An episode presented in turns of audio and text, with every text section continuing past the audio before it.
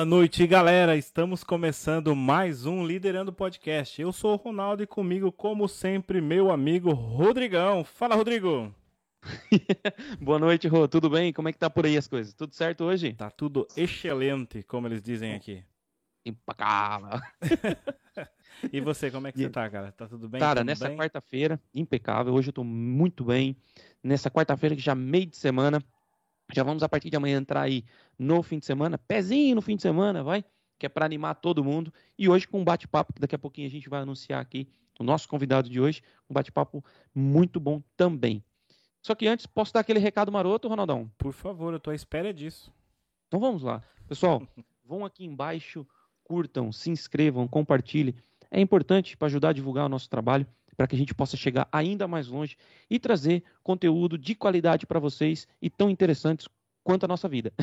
e caso não der tempo de ver, dá tempo de ouvir, que eu sei. Vão no Spotify, no Google e no Apple Podcast. Passem por lá, que também há de qualidade para vocês os nossos áudios do podcast que rola aqui no YouTube, tá bem? Ronaldão, da minha parte é isso. Muito obrigado, Rodrigão. E pessoal, hoje nós temos uma novidade. Nós estamos transmitindo essa live diretamente do YouTube e no Facebook. Então, se você estiver aí no Facebook nos acompanhando, pode mandar mensagem aqui pelo Facebook também, que eu estou com as telas aqui abertas para poder ler os seus comentários e as mensagens aqui para o nosso convidado. E hoje nós temos um convidado especial, mais uma vez, todos os convidados que passam aqui pelo Liderando são convidados especiais, né, né Rodrigo? Sim, com certeza. Tem que ser todos. Todos tratados com igualdade, porque é deles que vem esse conteúdo bacana para todos estar acompanhando aí. É isso aí. Então, sem mais delongas, eu quero chamar o. Eu nem sei se eu devo falar dessa forma, mas é o Mico, né? É o Mico. É o Ele mico falou que prefere né? o Mico das, das Galáxias. Eu não consigo nem falar, cara. Boa ah, noite, é. Jason Ramos, mais conhecido oh, como Mico. Boa noite. mais conhecido como Mico das Galáxias. O que, que é, hein? Queria começar agradecendo aí vocês pelo convite, agradecendo as pessoas que estão entrando aí na live para acompanhar a gente e quem estiver vindo aí dos meus seguidores, meus amigos, família, enfim, sigam a galera do Liderando Podcast aí que estão fazendo um trabalho sensacional. É isso aí, meu amigo. Muito, muito obrigado mesmo. Cara, como é que tá aí? Agora, aí são sete da noite, né, no Brasil. Como é que tá aí? Temperatura boa? Como é que tá hoje? A gente gosta de falar da temperatura, cara, né? Os tá- meninos do tempo. Tá bom, cara. Tá fresquinho, tá fresquinho. Já faz dias que tá um tempo assim, sabe?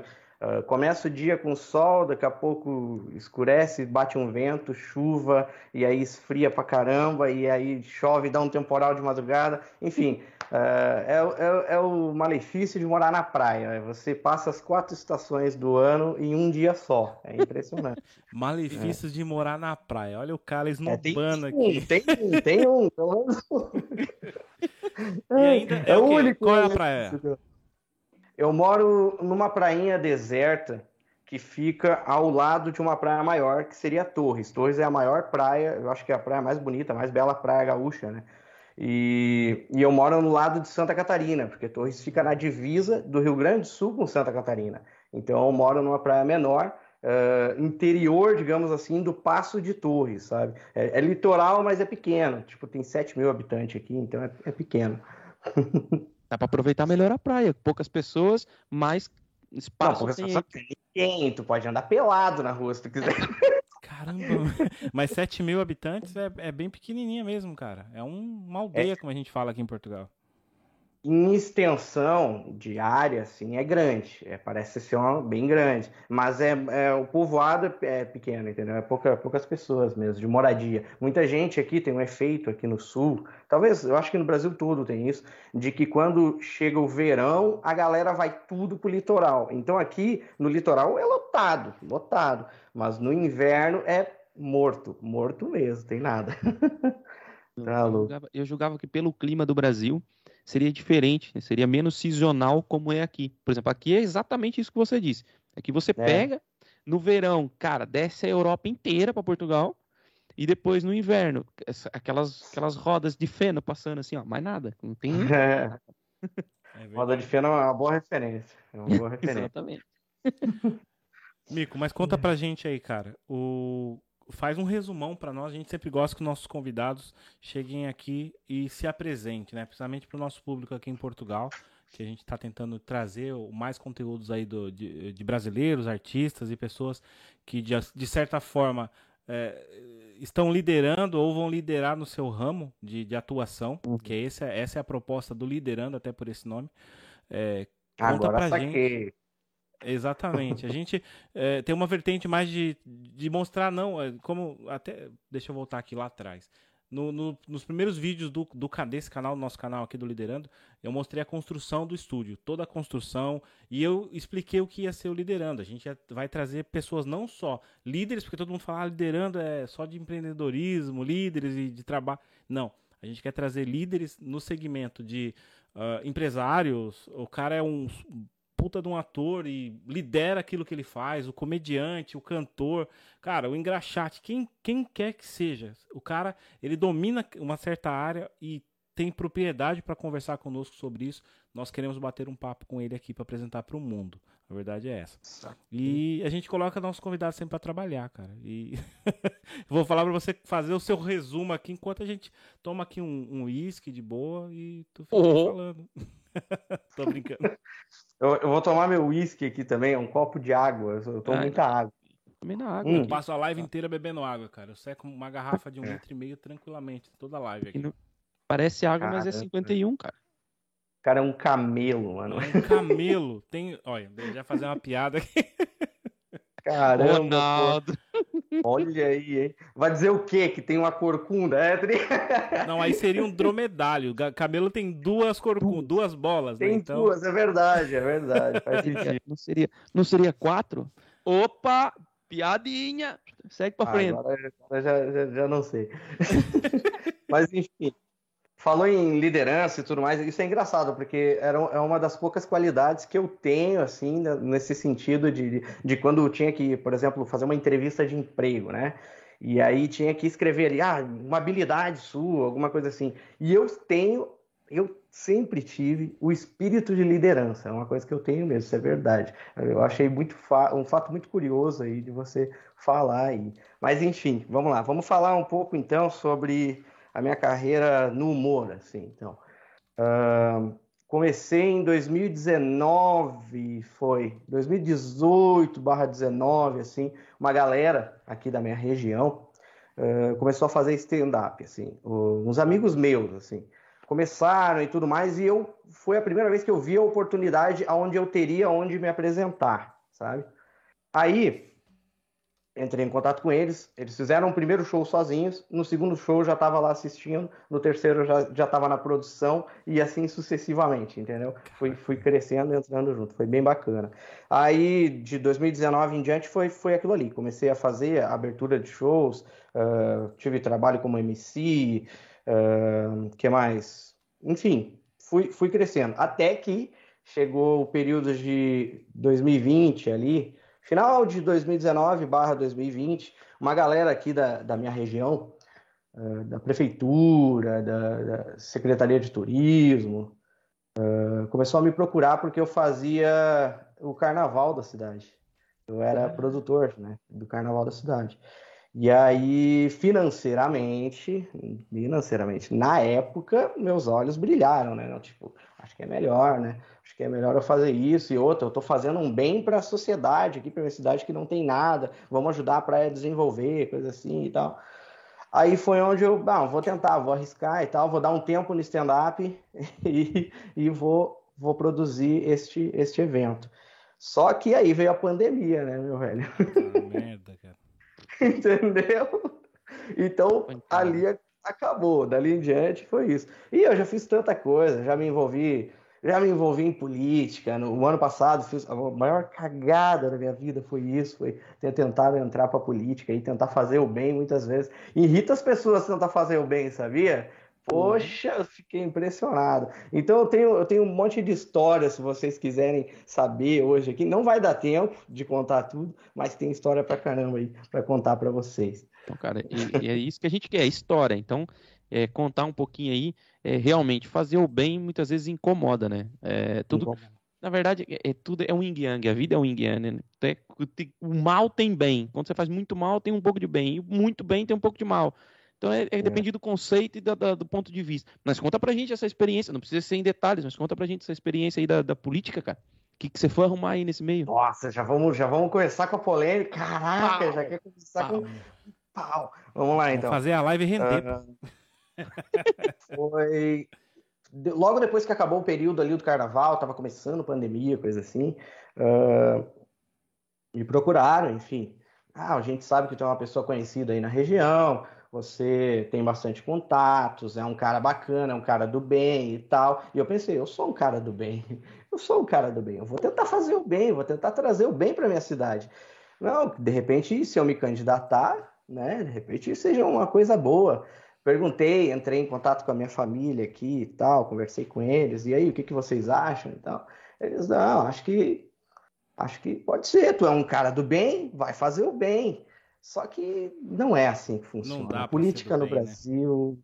a política no Brasil, ou tu te corrompe e entra no jogo, ou tu acaba caindo fora. Essa, infelizmente, essa é a verdade. E foi o que eu fiz. Hoje eu não tenho interesse nenhum mais na, na, na, política, assim. Se quiserem um dia, se alguém quiser, claro que eu estou sempre de portas abertas aí, galera que quiser, que eu conheço da índole, né, do, do, político, se o político quiser vir conversar e tal, quiser alguma ajuda em campanha, porque a minha campanha foi muito bonita. Eu, bom, eu sou publicitário, eu sei fazer uma campanha, eu sei fazer, sabe? Enfim, eu fiz todo um trabalho muito bem feito, muito bonito e tal, só que infelizmente não é só. Uh, o que eu vou falar agora vai, vai, vai ter gente que não vai gostar, mas enfim, essa é a verdade da realidade que eu vivi. Uh, não é só o político que é corrupto, tá? Não é só o político. O povo é corrupto pelo menos eu vi, sabe? Eu vi gente, sabe? Quando eu chegava para visitar alguém, conhecer alguém, trocar ideia, querer saber o que, que poderia melhorar na cidade, a, a pessoa vinha e dizia: Não, quero saber o que, que tu vai me dar. O que, que, uhum. o que, que tu tem para me dar? Tu me consegue, tu me consegue uma cesta básica, tu me consegue um telhado, um forro. Eu sempre quis ter um forro. Gente pedindo, pedindo, literalmente pedindo coisas, entendeu? Então, um, um, quando boa porcentagem das pessoas se vendem, a gente tem o resultado que a gente tem hoje aí na política, né?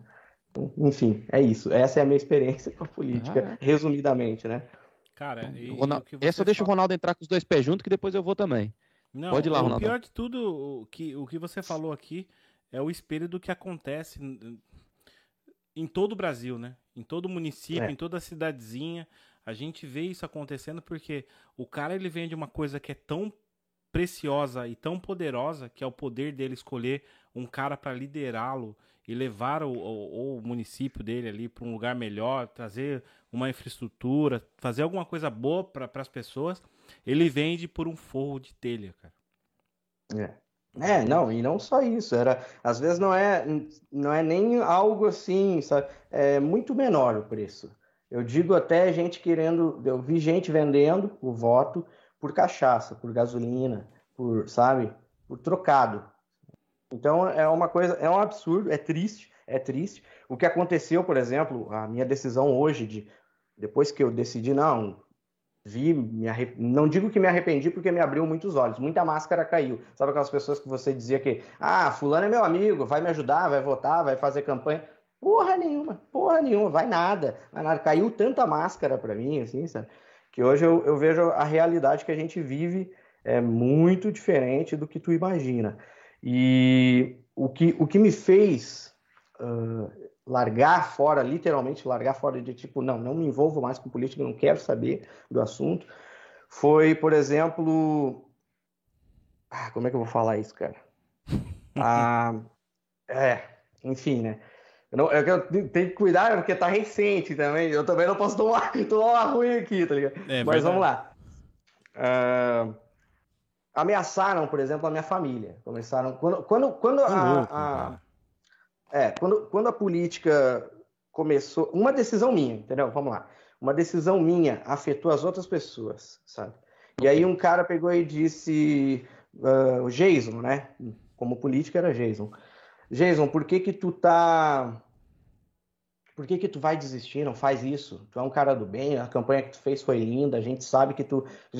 Dessa vez não deu, mas de repente na próxima. Eu disse, cara, não vai ter próxima. Porque a partir do momento em que uma decisão minha, minha, se eu estiver botando a minha vida em risco, eu sei das consequências que eu estou sofrendo. Então, né? Foda-se. Mas, a partir do momento em que começaram a botar a minha família em risco, não, aí não, aí não dá. Aquelas pessoas que eu amo, que abraçaram a minha causa, entende? Então, ali afetou, afetou, e não é questão de medo, porque eu não tenho medo de enfrentar essas situações. Mas as outras pessoas respingar nos outros por causa de mim, de uma decisão minha, aí também não. Aí eu não consigo, eu tenho essa consciência, sabe? Entendi. E aí, coisas que aconteceram. fui perseguido durante a noite, entendeu? Fui perseguido, uh, não podia. Teve uma noite que a, que a minha ex, no, no caso, estava passando mal, a gente tinha que ir na cidade ao lado, como eu disse, cidade maior aqui, Torres. Tive que ir na cidade ao lado, que era a única que tinha uma farmácia 24 horas para comprar remédio para ela. Fui sair de noite, começaram a perseguir a gente, paravam, iam atrás da gente. Todo dia de manhã eu acordava, material meu de campanha, adesivo, panfleto, coisa assim, aonde a gente entregava, alguém passava depois, arrancava, tirava de volta e jogava na frente da minha casa, assim, espalhava na sujeira pra caralho, entendeu? Caramba, Aí, no dia da eleição, quando deu o resultado da eleição, viemos para casa, recolhemos o material, ficamos tristes, né? Uh, estava em casa, na frente da minha casa, aqui onde eu moro é uma praia, como eu disse, é uma praia deserta, e a questão da segurança é um grande benefício daqui da, da região, entendeu? É um lugar tranquilo, é um lugar que tu anda com o celular na rua, na mão, tranquilo, entendeu? Para as crianças, crianças pode ir e voltar da escola tranquilamente, não tem, não tem perigo de alguma coisa acontecer. Claro que tem, mas comparado a uma cidade grande, não, né? Uh, enfim, as casas aqui, algumas casas nem muro tem, como, como nos Estados Unidos, por exemplo, entendeu? Nem muro tem, é uma, sabe? Então, tava a grade ali, uma pequena grade, a minha casa é uma das que tem, né? Tem uma grade ali e tal. E aí nós estávamos guardando o carro, e aí o meu pai estava do lado do carro, e aí passou uma galera né, do, do, partido oposto, no caso, que ganhou, e eles pegaram foguetes, fogos de artifício, esses que, rojão que solta 12 tiros, enfim, e apontaram em direção para dentro da minha casa. E o fogo pegou no meu carro, o fogo de artifício explodiu no meu carro, que estava do lado do meu pai, tá ligado? Arriscando acertar ele, cegar ele, ah, pegar num braço, dar queimadura, sei lá, enfim. Essa, esse foi um dos motivos. Botar minha família em risco, eu, eu, eu não, eu não, não consigo, entendeu? Aí eu caí fora. Ah, é um bem que você não pode estar disposto a pagar. Isso não. é um. Não pode, cara. Família é base, é estrutura, é pilar honrar pai, mãe e a família, acho que é a primeira coisa que a gente tem que fazer na vida. E, e, eu acho que você agiu bem, cara, em ter saído da política e descobrir que o mundo não é um mar de rosas, né?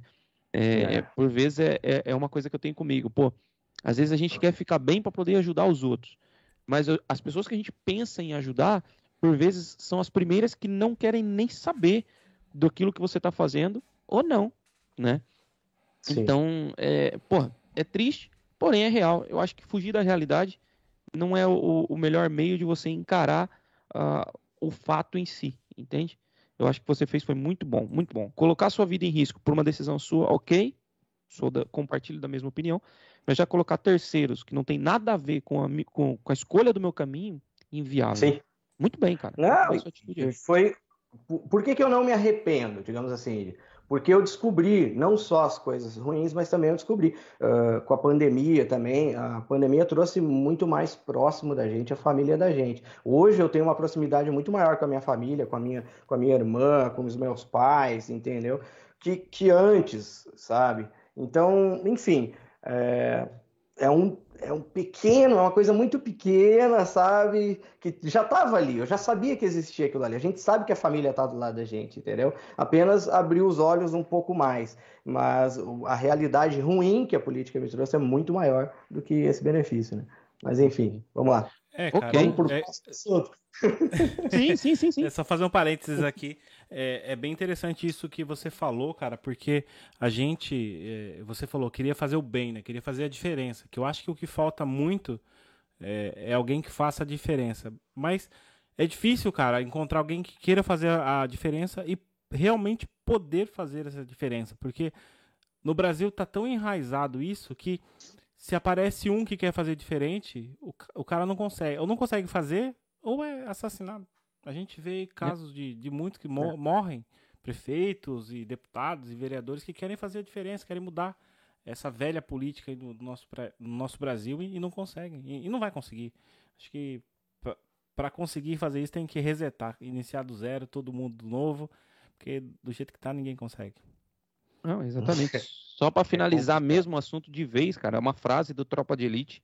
O sistema, ele é difícil. Eu não vou falar o que, o, o que ele fala exatamente. O sistema é difícil.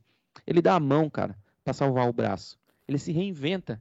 Então, por mais que a gente tente é, fazer a diferença, o sistema ele é, já está tão corrupto que ele, ele te expurga ou ele te elimina. Né? Então, é o que aconteceu com você. Que ainda bem que você está aqui com a gente hoje à noite para bater o papo. Expurgado. Exato, foi expurgado da política e está aqui conosco hoje para bater um papo interessante. Muito boa sua ah, opinião sobre a política, sobre a sua vivência. Gostei muito. Parabéns por ser o ser humano que você é e se mantém íntegro Valeu.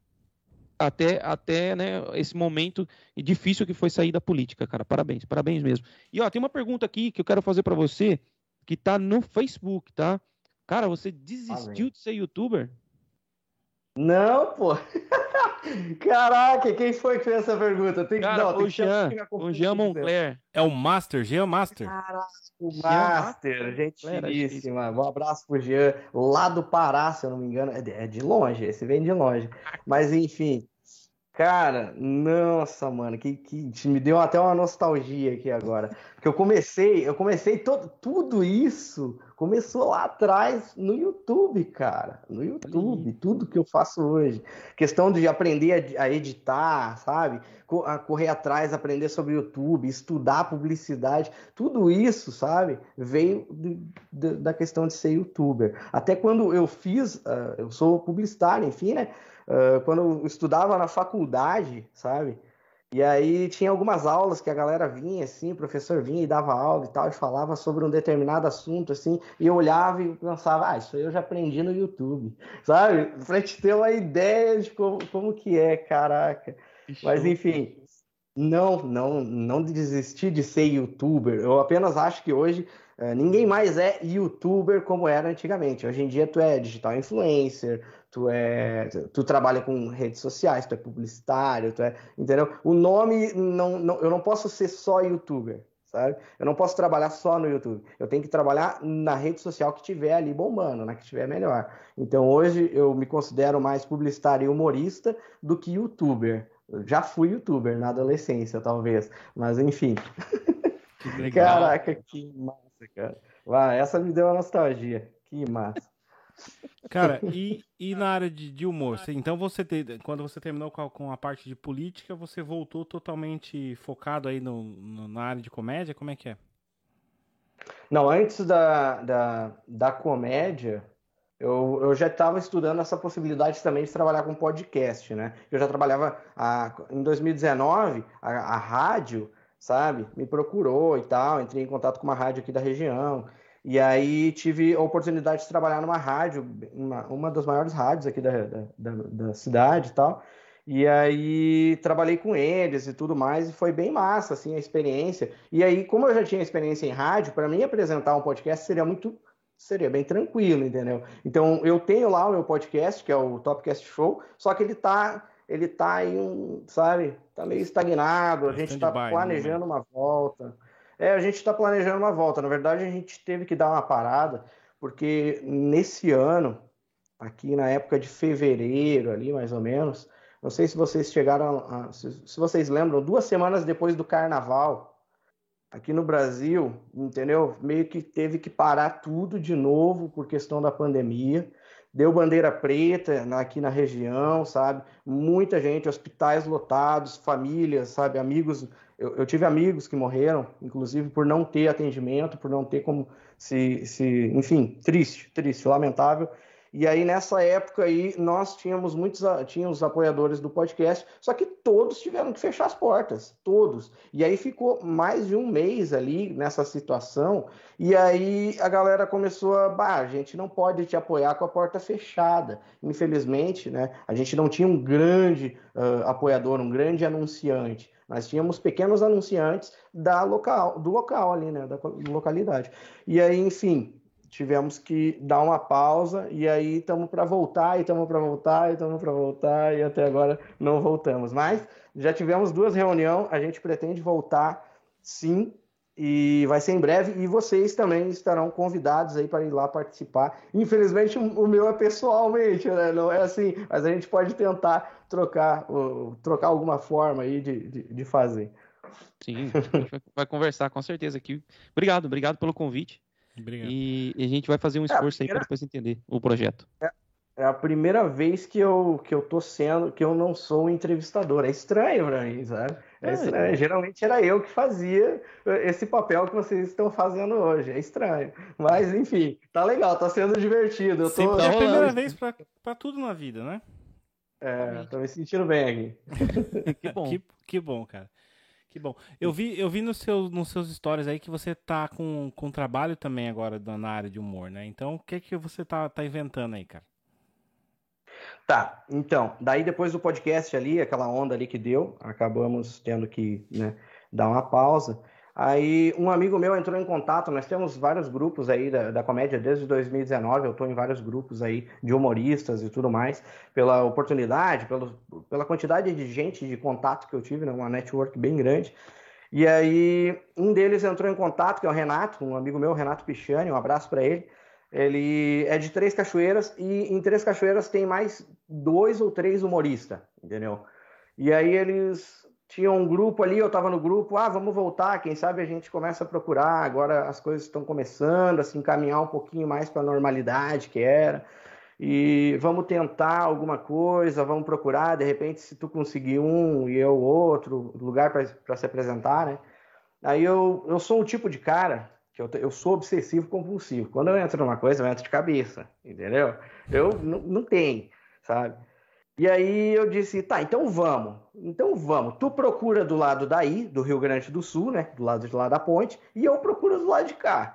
E, e vamos ver no que dá. Cada um consegue uma casa. Se a gente conseguir uh, cinco casas para se apresentar, a gente já tem todos os finais de semana do mês para fazer show. E aí foi, foi o que aconteceu. Aí foi eu, o Renato, o Anthony e o Matheus, que faz o Guri Cover. Não sei se vocês conhecem o Guri de Uruguaiana. Eu, eu já ouvi falar de, do Guri Jair de Uruguaiana, que eu acho que ele fez uma participação, acho que no Castro Brothers lá, no, no... Como é que chama? Como é que é, Ronaldo, o nome do, do, do, da, do desafio deles? É, do, do Ultimate, lá? The Ultimate, The Ultimate Trocadilho Championship, é, é isso aí. Ah, UTC, tá, tá, tá. UTC. Acho que ele fez uma participação no UTC, não foi? Aí no Rio Grande do Sul. E foi muito massa, foi muito legal, cara. É. Não, o Jair Cobb é sensacional, um grande artista aí. Um dia quero ter a oportunidade de poder fazer algum evento com ele, seria sensacional. E aí, o Matheus, esse meu amigo, ele faz o cover dele. Ele, ele, e é impressionante o trabalho que ele faz. Ele é o guri cover, que a gente chama. E aí ele, ele, ele começou e tal, e aí agora tá mais, agora seguindo na, na, na linha de raciocínio da timeline aí, né? Uh, eu e ele que estamos fazendo mais trabalho juntos, assim sabe? A gente vai, faz shows e tudo mais, porque os outros meio que deram uma pausa ali, enfim, tem, tem outras vidas. Eu não, eu já tô, eu quero viver da comédia, eu quero viver disso, eu já estou decidido, sabe?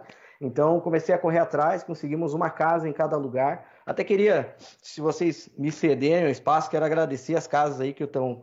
Eu fiz uma listinha aqui da galera que está me que tá abrindo as portas para a comédia aqui, aqui na região. Quero mandar um abraço para o Imaculada de Arroio do Sal, que, que foi o primeiro a abrir as portas para a gente. Eles, não, vamos fazer stand-up e tal. É, é, um lugar sensacional. Felipe do Imaculada, Juliano La República de Três Cachoeiras, galera do Marujos ali, o Ricardo e o Telmo, que, tão, que são daqui da minha cidade. Eu tive a oportunidade de conseguir fazer o primeiro show de stand-up aqui da minha cidade. Fui eu quem, quem trouxe, entende? Então tem algumas coisas aí que, sabe? Eu sou um cara que quer entrar para a história de alguma maneira. Uhum. Faço, sabe?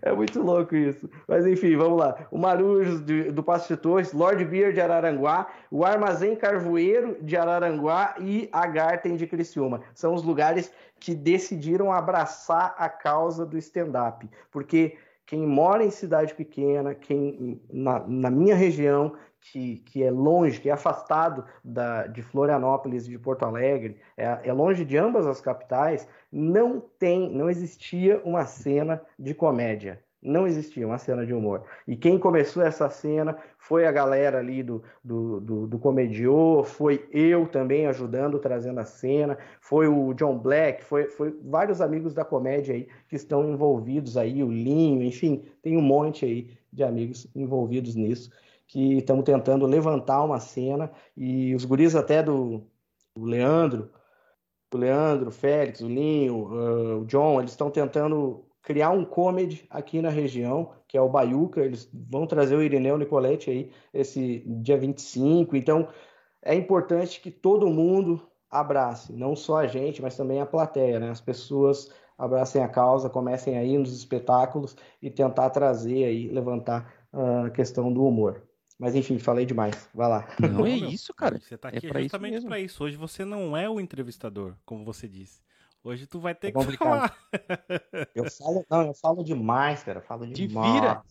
Te vira, é, como diz aí. Cara, você falou que você tá afastado. Você tá afastado dos grandes centros quanto, quantos, quantas horas? Tipo de Floripa ali ou de, não sei, de Porto Alegre? Floripa, umas, umas três horas e meia, quatro horas. Hum. E de Porto Alegre, umas duas horas e meia, mais ou menos. Caraca, é chão tá pra andar, irmão. É chão pra andar, é chão. É, não, é chão, tem, enfim, pardal e, e pedágio e, meu, e gasolina no preço que tá, meu velho, menos de 300 pila tu não faz uma viagem dessa, entendeu? Ai, então, por que, é que eu perguntei isso, Mico? Cara, pro, pra, pra cena do stand-up também crescer aí na sua região, vocês vão ter que trazer nego grande, né? Para algum comedy center, alguma coisa que vocês inventarem, como você disse que vocês estão criando e estão trabalhando para isso.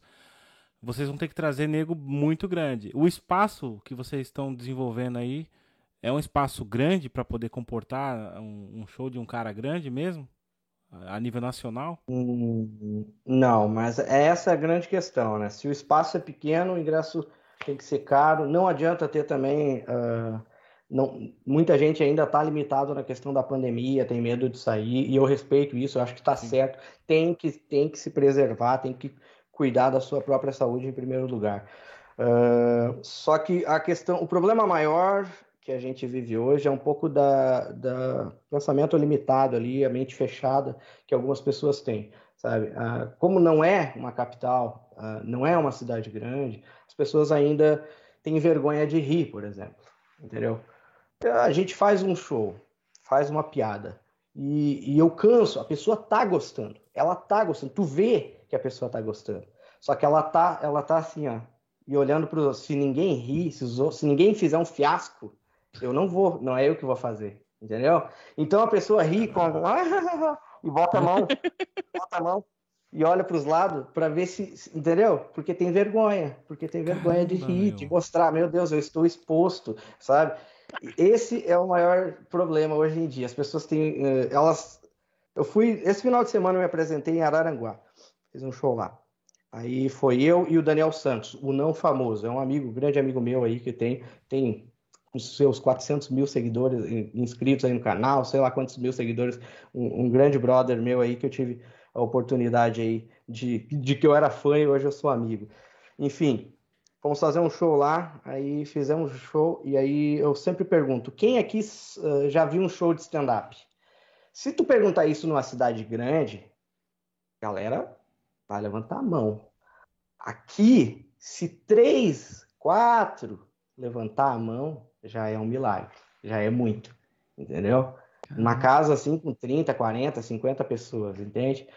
Então, é, é, um, é, uma coisa, é estranho, é difícil, é novidade aqui ainda, é novidade. E, e eu meio que estou enfrentando isso. Eu peguei e abracei essa causa mesmo. Não, vamos, vamos fazer onde não teve ainda. Vamos fazer onde justamente onde não tem. Não tá, nunca teve, então vamos lá e vamos fazer. Por ser novidade, pode ser que dê certo. Ou eu posso quebrar a cara. Mas, enfim, é, é mais ou menos desse processo. E eu me esqueci qual foi a pergunta principal. Não, era, era justamente isso aí que a dificuldade que vai ser para uma casa pequena, igual você falou já, que ou você coloca o ingresso muito alto e aí ninguém vai, né? Porque é. o pessoal não está acostumado com, com, com stand-up comedy. Uh, ou você tem que ter um espaço muito grande para poder vender muitos ingressos, né? É. Não, e a gente está, primeiro, a ideia é tentar popularizar, né? Vamos tentar popularizar primeiro a ideia do stand-up, vamos tentar mostrar o que, é para a galera, vamos tentar nós mesmos uh, ficarmos conhecidos aqui na região, para depois a gente querer ir para outra região, tentar fazer um show lá e trazer um cara de lá, entende? Da capital, alguma coisa assim. Uh, tem, tem, quando é uma, um, um, caso como o nosso, os próprios comediantes, eles têm essa consciência, e isso é bom, isso é o lado positivo do, do, do da comédia stand-up entre nós humoristas, é que um, mesmo que o comediante seja grande, seja gigante e tal, ele tenta ele sabe da situação e ele quer que a cena cresça por lá também. Então ele vai ajuda, ele ajuda. Não, então vamos, vamos fazer um preço mais acessível para vocês e tal, porque vocês são de uma cidade, entendeu, que está tentando popularizar a cena e tal. Então tem, claro que não é todo comediante, claro, mas enfim, os comediantes legais, né? digamos assim, eles dão essa força, eles ajudam também. Ah, cara, o primeiro passo você já deu, né? Quem não é visto não é lembrado. Popularizar a sua, a sua região, ganhar primeiro da sua cidade, depois ganhar a sua região e depois começar a sair para fora da sua cidade, capital, estado e, e ganhar o mundo. Né? Eu é. acho que, que é, é, a via de raciocínio está muito boa, está mesmo muito boa. Só que é passo de formiguinha, não é do dia para noite, entendeu? Só pelo fato da pessoa ter vergonha de rir já é um, um obstáculo imenso para passar. Então, se a pessoa soltar o riso, beleza, porque assim, muita piada tem o punch dela guardado por um momento que às vezes a pessoa já tá rindo do início e ela nem chegou no fim. Mas quando chegar no fim, ela já vai, não, vai, querer rir por causa dessa coisa mais do, do, introspectivo, do acanhado, daquela coisa. Ai, não, vou passar vergonha. Pô, passar vergonha, velho. Como diria meu pai, vergonha é roubar e não poder carregar. Isso é que é, é vergonha. É né? Então, eh, meu pai brincava sempre comigo, né? Sobre esse assunto. E não que meu pai roubava nem me ensinou a roubar, pelo amor de Deus, tá? Era só uma piada que ele falava para mim. Por favor, não entenda calma, mal. Calma, Rodrigo. É. Calma. É, não, tem que, não, tem que ser tudo bem, bem dito, porque senão vai falar, ah, você vai bater na sua porta já pra você entregar seu pai. não, meu pai não, não, não, meu pai não roubava, tá na cadeia hoje, mas enfim, tá pagando. né? Coitado Se nós pai. temos um ex-presidente no Brasil que é o cara mais honesto do mundo, tá tranquilo. Ah, oh, Tranquilo, ok. Ah, certíssimo, Complicado. concordo. Enfim, enfim, não vamos voltar pra política, política é chato, cara. Por favor, não. Desse cara é, aqui que tá... É, Mico, conta pra gente aqui, cara. Você já contou umas histórias bem legais aí. Não foi, não vou dizer que foi engraçada, porque foi algo que até envolveu segurança da sua foi família. Trágico. Mas conta pra gente aí dessa sua caminhada e de todas essas coisas que você tenta desenvolver, tenta fazer e faz aí muito bem alguma coisa que foi muito fora da caixa aí, ou alguma coisa que foi muito hilariante, engraçada, ou até surpreendente? Não, vou, o que eu vou falar não, não, não, também não é tão engraçado, mas é uma curiosidade. Eu vou contar para vocês como que aconteceu a comédia na minha vida, então. Boa. Uh, quando em 2007, 2008 eu era piá, adolescente. E aí nós estávamos numa rodinha de amigos na beira da praia e, e começava, nós estávamos fazendo uma rodinha contando piadas. Cada um contava uma piada popular. Eu tenho um vídeo de 30 minutos na, gravado numa câmerazinha, sabe? É, dessas, muito ruim, muito ruim. Aquelas, a primeira câmera que surgiu no celular, sabe? TechPix. É, horrível, horrível. Pá. Enfim, tem 30 minutos e assim, se esse vídeo vazar hoje, acho que vai todo mundo preso. Mas, mas, mas não vai, não vai, não, não vai, não vai, não vai. A gente era de menor, a gente era de menor, tava tudo bêbado. Não, manda enfim. pra mim. Manda pra mim, menor tudo tava bêbado. Tava todo mundo drogado e bêbado. Mim. Não, não, não, vamos lá. 30, foi 30 minutos, assim, só do vídeo, e fora o que não foi gravado, assim. E era uma roda de amigos só contando piadas e histórias e tal. Nessa época, foi a época que o Diogo Portugal estava começando a estourar no Brasil.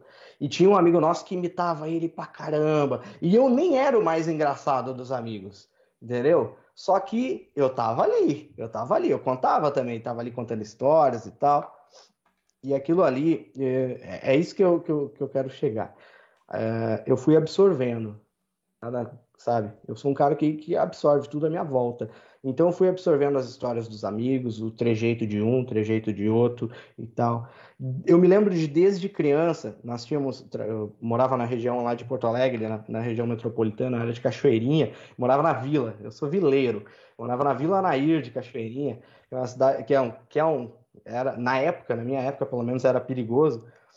E, e lá nós tínhamos um estabelecimento, uma lojinha, e, o, e, o, e eu passava o dia inteiro lá trabalhando, ajudando meu pai, enfim. E ele ligava CDs, na época era CDs, do Paulinho Micharia, Costinha, Ari Toledo. Eu passava o dia inteiro escutando isso, entendeu? então, é, então, e eu fui absorvendo, e eu fui absorvendo. A minha família é engraçada, meu pai é engraçado, só que meu pai, meu pai é um engraçado do tipo debochado, tá ligado? Meu pai é uma figura, ele é, ele é muito debochado. E a minha mãe é engraçada também, mas é engraçado porque ela se irrita com o deboche do meu pai. Então, sabe, tu, tu começa a pegar, tu vai pegando daqui, tu vai pegando ali, e eu fui absorvendo, fui absorvendo, fui absorvendo. Aí, aí que vem um fato curioso. Passou todo esse tempo, 2010, estava numa roda de amigos novamente, aqui na praia, e, e eu comecei a contar uma história minha. Uma história. Eu nem, nem me lembro o que, que eu estava contando. E aí, quando eu terminei, galera rindo, ai, rindo, rindo, rindo, rindo, rindo. E um, no final, um cara pegou e disse: Cara, por que, que tu não faz stand-up? 2010. 2010. E eu fiquei tipo, poxa, cara, pô, Legal, pô, primeiro cara que me fala isso, acho que seria legal e tal. Mas eu nem sabia direito, tipo, pra que, que eu vou fazer stand-up? Dá pra viver disso? Naquela época ninguém sabia, ninguém sabia, entendeu? Então, eu levei muito tempo amadurecendo, amadurecendo, amadurecendo, até entender que, caraca, eu sou alguém que consegue fazer alguém rir, sabe? Que tem, que tem o jeito de, de escrever uma piada, que sabe. A visão cômica é, é uma coisa que eu vejo eu vejo alguns humoristas falando. Se tu assistir Seinfeld, uh, aquele uh, aquele programa que ele faz tem na Netflix que ele entrevista outros humoristas, é, Comedians in Car Getting Coffee, se eu não me engano é esse o nome. Enfim, ele entrevistou. Ah, eu não me lembro do nome do, do, do, cara que ele entrevistou. E o cara pegou e falou sobre a visão de um comediante. E que é uma coisa muito única, entendeu? De tu estar tá numa situação, não importa o quão ruim ela seja, você está ali e tu tira proveito daquilo, tu tira uma história engraçada daquilo ali. E eu sou esse cara e eu não sabia. E eu não sabia. Eu levei muitos anos para descobrir isso, cara. Entendeu? Legal. E aí, e aí eu, eu vendo aquilo ali, sabe? Eu, caraca, eu sou esse cara. Quando tu, em vez de eu brincar com carrinhos, eu brincava com bonecos criando histórias para eles e tudo mais, entendeu? Então, então isso vem desde criança, sabe? E, e a gente não, a gente demora para descobrir muitas vezes. Aí chegou 2014. Ó, tá vendo que tá ali tá indo. já já saltou quatro anos. Mais quatro anos. 2014 eu realizei um sonho da minha vida. Eu estava com 23 anos e fui morar na Europa. Ah, o que que é? Cheguei, cheguei em Dublin, Irlanda.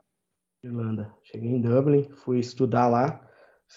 Fiquei sete meses lá. E todo dia eu passava na frente de um comedy club. Todo dia. E aquilo ali foi me atiçando, foi me atiçando, foi me atiçando. Eu, bah, eu preciso ver. Eu preciso pelo menos assistir. Mesmo que eu não entenda nada, entendeu? Mas eu preciso. E eu entrei naquele lugar e eu me apaixonei. Pá, ali foi incrível. Teve um cara, eu não me lembro basicamente das piadas que os caras contavam, tinha, teve improviso, teve, teve de tudo, né? Mas enfim, eu me lembro de um cara que fez uma piada com brasileiros lá, que daí era, era um irlandês, e ele falando, ah, os brasileiros vêm aqui para roubar nossos empregos. Aí ele falou uma parada assim, para roubar nossos empregos, como se a gente quisesse trabalhar. Olha que punch da hora. Olha que punch da hora. Genial, eu adorei aquilo. E foi a única piada que eu me lembro, assim, de que foi a que mais me impactou, porque eu sou brasileiro, então eu tava lá, entendeu? Então aquilo ali me impactou bastante. Então foi o primeiro stand-up que eu assisti pessoalmente, não foi no Brasil, foi na Irlanda. Foi quando eu fui para lá. Legal. E aí eu sei que a, a, o, a comédia britânica ela é diferente e tal, mas eu sei que foi da Europa que veio a comédia, entendeu? Então, sabe, tem toda um, uma simbologia por trás disso e eu achei isso sensacional. Aí até que finalmente chegou 2018, meus amigos aqueles começaram a trabalhar aqui na região, tentar fazer alguma coisa. Não tinha, não existia nenhum comedy ainda uh, na, na, região, não existia Floripa Comedy Club. Uh, tinha o Boteco, se eu não me engano, Boteco Comedy Bar em Canoas, que é na região metropolitana de Porto Alegre também, mas enfim, também é longe, também é longe. Aqui na região não tinha, não tinha nada. E eles começaram a trabalhar nessa questão, eu entrei junto, comecei a fazer parte da produção. Aí fizemos um show em Torres, em 2019, fizemos um show em Torres, aí fizemos duas sessões, fizemos no sábado e no domingo. Quando terminou, na, na segunda-feira, eu recebi uma mensagem de um cara, ah, o que, que tu acha de vir se apresentar e tal. Eu ainda não tinha experiência, mas quer saber? Eu vou, eu vou. Aí tive grande amigo, tive um amigo aí que foi, foi muito mentor nisso, que foi o Wilson Neto, um abraço pro Wilson. Ele foi um grande mentor aí, me ajudou em muita coisa aí lá no começo, e, em questão de aprender, sabe? Ele é um grande artista, hoje não está mais trabalhando na área, mas ele me ajudou muito na questão do aprendizado da comédia, da, questão teatral e, e, tudo mais. E eu acho que é isso. Eu acho que é isso. É, foi aí que eu comecei. Louco, louco, louco. Muito bom. Uma puta de uma trajetória, cara. Porque quando você olha. A construção claro. de piada, ela é, ela é algo que, conversando com alguns humoristas, tivemos aí o Sakamoto, tivemos o, uh, o Fábio Lins, e entre outros que passaram por aqui. É, o, o, o Arley ontem, o Arley Santana. Uh, ontem não, na segunda-feira, desculpa. E, e, a gente nota uma coisa: a observação dos fatos é que ajuda a construção do texto. Né? Uh, então, assim, o Wilson Rosa também falou sobre isso, né, como é que é observar o mundo à sua volta, e é legal ver isso também desperto em você na infância, né? Então, construir um texto, cara, é, como disse o Fábio, é assim, não pode ser de um dia para o outro, porque de um dia para o outro você vai pegar uma referência e praticamente vai copiar essa referência. Agora, construir hum. na, na, do seu dia a dia, eu acho que é muito mais vantajoso para que a pessoa até se simpatize com a sua história, né? Porque você vai chegar lá, a primeira coisa, acho que o, o, o martírio ele é muito mais engraçado do que você um, fazer uma comparação, né? Ah, e comparando com fulano aconteceu isso. Não, eu passo por isso, né? A autodegradação, você acha que fala sobre isso também na, no, teu, no teu resumo que você mandou para mim, estava lá, autodegradação. Eu acho que é a primeira parte para a pessoa simpatizar, falar, porra, eu também porra, passo por isso também me aconteceu isso. Pô, que legal. Eu, eu sofro isso, mas olha que legal. O cara também sofre e tá tirando sarro disso. Eu acho que essa via, cara, é muito legal. Muito legal mesmo. Pensar assim já é diferenciado. E você falou, ah, quero fazer a história, quero colocar meu nome na história, né? Cara, se você não der a cara a tapa e não aparecer, é, pouco a pouco o seu nome morre, você desaparece e, e tudo aquilo que você trabalhou é, fica para trás, né? E agora, se você estiver ali dando a cara, alguém em algum momento na sua cidade vai falar assim: não, pô, o Jason, cara, o Mico começou lá, lá atrás. Hoje esses caras estão aí, mas quem participou foi ele. Pronto, você já deixou seu nome na história do jeito que você planejou. Lógico que você, que você quer viver disso, né? Mas é, também dá para colocar aí o, o, teu ponto ali, a tua assinatura como o precursor disso na tua região, cara. É isso mesmo. Uma linha de raciocínio é, boa. Vocês, tu falou da, da galera que vocês já tiveram por aí e tudo mais, uh, Wilson Rosa, são todos meus amigos, conheço eles tudo, o Alan, enfim. O Alan, o Alan tem uma história engraçada, porque o primeiro, eu acho que foi o primeiro open mic que ele fez, foi eu que, que abri a oportunidade para ele, que foi na, na, na, praia de Imbé, nós estávamos, eu estava produzindo uh, algumas noites por lá, abrindo oportunidades para humoristas iniciantes, e aí ele, quando eu vi o Alan, vi a primeira vez, se eu não me engano, foi no Instagram, eu vi o Alan com aquele panda, cara, eu olhei, não, esse cara tem, esse cara tem muito que, o que fazer ainda. Esse cara é um gênio. O que ele vai fazer vai, esse cara vai ser sucesso certo. E eu entrei em contato com ele, Alan, vem aqui, eu vou fazer um, um, festival open mic aqui, vem participar, porque eu acho que tu é um cara que tem um, um, grande potencial. E ele veio, e naquela noite, ele foi um dos melhores da noite. Ele teve o Sortiagão também, que hoje está fazendo um grande trabalho em Porto Alegre, e o Tainan Andrade. Os três foram os melhores da noite, e foi sensacional. Os três que eu, eu abri as portas junto aí, ajudei também ao, ao crescimento deles, a entrada deles aí para comédia. Sensacional. Que bom. Eu sabia que tu ia entrar na questão do, do, da piada, construção da piada. Então eu separei, eu separei algumas coisas aqui e uma delas é isso. Eu queria te mostrar onde eu anoto, por exemplo. Não sei se vai dar para aparecer aqui. Já tá, já tô vendo já. Olha aí. Sim. Aqui eu anoto o nome da piada, basicamente, o nome da piada. Você faz um a, o número de estrelas é o, a, o como a piada se saiu. Eu faço anotações em vermelho, no caso, mais entrega, uh, melhor, melhorar postura. Né? Isso tudo é feito da seguinte forma: eu pego um vídeo que eu filmei durante a minha apresentação. Uh, ah, agora eu estou me vendo ali, legal. pego o vídeo, filmo, Uh, depois repasso ele, começo a assistir piada por piada, pausando o tempo todo e vejo, ó, essa piada, uh, galera riu só de dente, né? A galera só fez um uma estrela. Ah, essa aqui a galera gargalhou, duas estrelas. Essa aqui a galera gargalhou e bateu palma, três estrelas. E assim eu vou indo. Depois eu pego essa mesma piada, uh, comparo ela em outros shows, outras filmagens e vejo como ela está saindo. Ó, no dia que eu falei desta forma, funcionou melhor do que desta. E assim eu, eu vou melhorando. Uh, isso melhorando piada por piada. Para saber o show todo, é aqui que entra. Cara, eu sou um nerd da comédia. Eu, hoje eu vejo que eu sou um nerd da comédia, entendeu? Para saber do, do show todo, porque isso melhora piada por piada, né? Mas ao show todo, tu precisa botar, tu não pode botar duas, três piadas muito forte uma em cima da outra, porque tu vai estar tá enfraquecendo Mas... uma a outra, entendeu? Tu tem que botar separadamente as piadas. Então, ó, isso, ó, anotem aí, pessoal, vão anotando. uh, eu tenho, eu fiz um gráfico. Eu sou muito doente, mas enfim, vamos lá. Aqui eu tenho um gráfico. Não sei se vai dar para ver. Tá, já, já vi, ver, já vi. Legal. No gráfico, eu boto ali uma estrela, duas estrelas, três estrelas. Uma estrela, duas estrelas. Aí eu começo o gráfico. Comecei a piada. A primeira piada tem duas estrelas. Ela é muito, ela é fortezinha. Legal. Comecei aqui. A segunda piada, aí, ela é fraca. A, segunda, a terceira piada é muito forte. Aí eu vou fazendo. E assim eu sei, pelo gráfico eu sei como é que tá indo o meu show todo. Enfim. Uh... Você é doente. Por quê? Cara. É doente, é doente. Eu sei, eu sei. Braba, braba.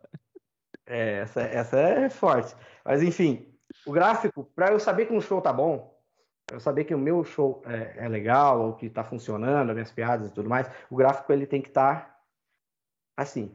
Ele não pode estar tá muito linear, não tem como, é impossível. Uhum. Ele não pode estar tá só lá embaixo, só nas piadas de um, entendeu? De uma estrela. Não, ele tem que estar tá variando entre um, dois e três, um, dois e três. Se uh, ele, ele cair e, e tiver abaixo da linha, que é quando tem o silêncio da plateia, se ficar muito tempo nessa parte do silêncio, eu sei que é uma parte que eu tenho que tirar fora do show. E assim eu vou, vou avaliando, entende? Teve um show que eu fiz, uma piada, que a galera não, não. Não digo que não gostou, mas cada lugar tem a sua peculiaridade.